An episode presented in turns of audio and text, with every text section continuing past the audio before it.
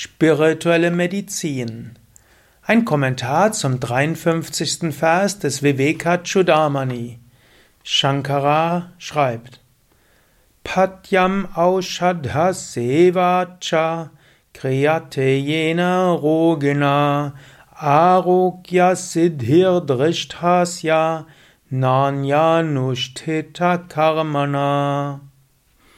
Ein Kranker wird nur dann gesund, wenn er die vorgeschriebene Heilkost einhält und die Medizin selbst einnimmt. Das kann niemand für ihn machen.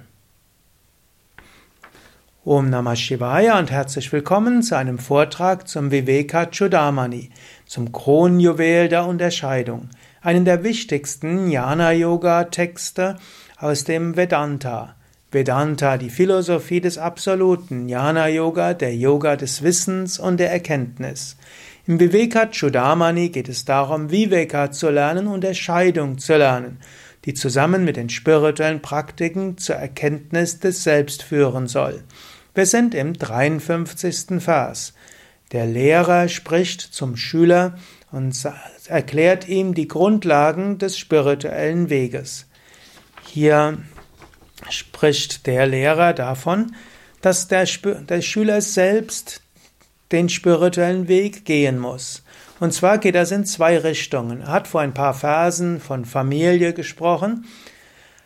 Als spiritueller Aspirant kannst du deiner Familie anbieten, ja, auf dem spirituellen Weg Anweis Anleitungen zu bekommen. Du kannst ihnen Yogastunden anbieten, du kannst ihnen anbieten, in deine Seminare, Vorträge zu gehen, du kannst ihnen sagen, ich kann dir helfen. Aber deine Familienangehörigen müssen es selbst wollen.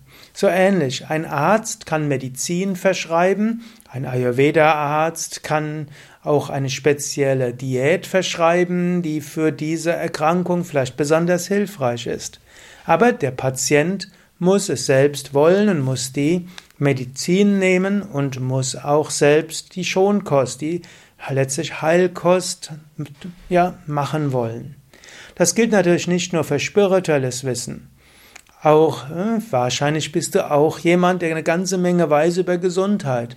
Und vielleicht frustriert dich das, dass deine Geschwister, deine Eltern, deine Kinder, dein Partner, deine Kollegen, also Menschen, denen, die dir sehr wichtig sind, dass die das nicht machen wollen. Shankara würde sagen, biete es an, aber ob die anderen das nehmen wollen, liegt an ihnen. Ist nicht mehr deine Verantwortung. Sei dort nicht verhaftet. Also sei auch nicht frustriert, wenn deine Verwandtschaft nicht das macht, was du sagst, was sie machen müssten. Ja, es kann sein, dass du meinst, eigentlich hast du viel Weisheit, die du vermitteln kannst. Aber sie machen es nicht, sie nehmen es nicht an. Macht nichts. Es liegt an dir, es anzubieten, es liegt an den anderen, davon Nutzen zu ziehen. Daher lass los. Und umgekehrt natürlich auch. Die großen Meister bieten dir das an, was du brauchst. Die Medizin und die Kost und alles andere. Du musst es aber selbst machen. Die Meister können dir sagen, wie Asanas und Pranayama gehen. Du musst sie selbst üben. Du kannst in einem Ashram lernen, wie man meditiert. Du musst selbst meditieren. Es nutzt nichts zu sagen, ja, ich würde ja Yoga üben, wenn ich einen inspirierenderen Yogalehrer hätte.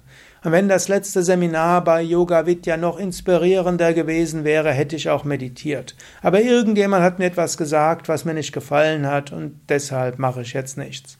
Was nutzt das? Es liegt an dir, spirituell zu wachsen. Du musst trinken, du musst selbst, also die Heilkost zu dir nehmen. Du selbst musst die Medizin zu dir nehmen.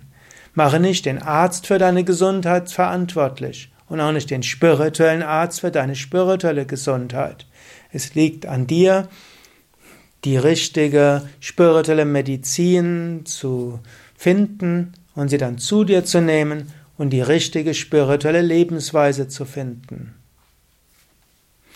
Ja, das war's für heute. Mein Name Sukadev von www.yoga-vidya.de Wenn du mehr wissen willst über Yoga und Vedanta, über Jnana Yoga, das Thema des Vivekachudamani, wenn du Seminare nehmen willst zu diesem Thema oder eine Yogalehrer-Ausbildung mitmachen willst oder auch die Vivekachudamani Yogalehrer-Weiterbildung, dann gehe auf unsere Internetseite.